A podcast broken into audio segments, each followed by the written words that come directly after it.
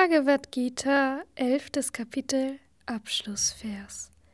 So endet in den Upanishaden der glorreichen Bhagavad Gita, der Wissenschaft vom Ewigen, der Schrift über Yoga, des Dialoges zwischen Sri Krishna und Arjuna, das elfte Kapitel mit dem Namen Der Yoga der Vision der kosmischen Gestalt.